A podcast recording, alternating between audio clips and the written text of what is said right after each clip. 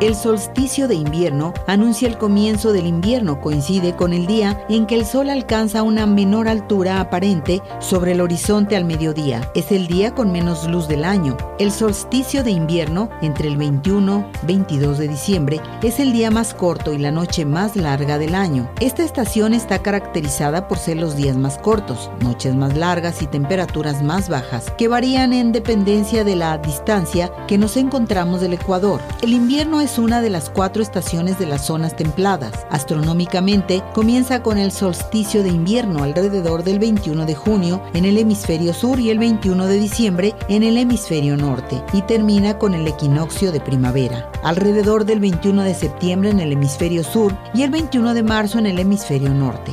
El invierno dura aproximadamente cuatro días más en el hemisferio austral respecto al boreal. El comienzo del invierno coincide con el día en que el sol alcanza una menor altura aparente sobre el horizonte al mediodía, lo que corresponde a la jornada con menos luz del año. En esta época llueve mucho y en los países y ciudades más cercanas a los polos nieva.